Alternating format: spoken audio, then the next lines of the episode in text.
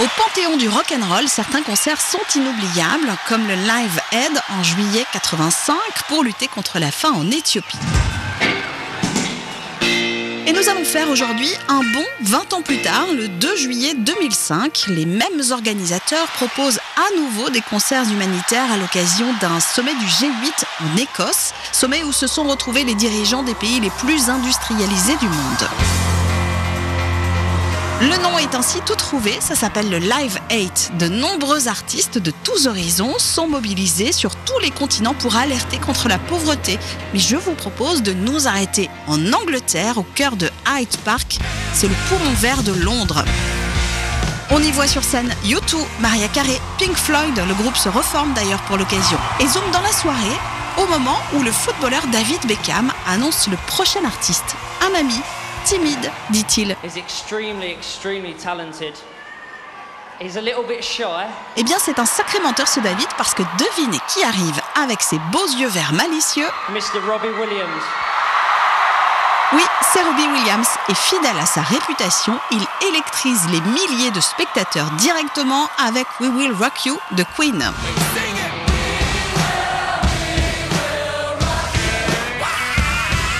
Avec son énergie habituelle et son humour so british, il chante plus d'un quart d'heure.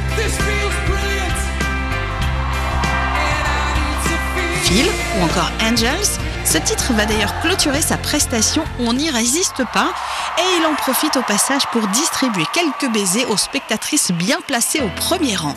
Robbie Williams au top de sa forme et dans Absolument Live. Does an angel contemplate my fate? Come on!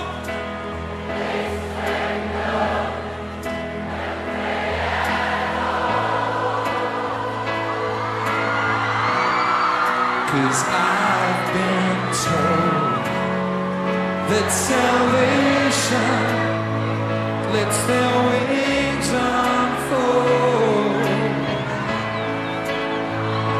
So when I'm lying in my bed, thoughts running through my head, and I feel that love is out.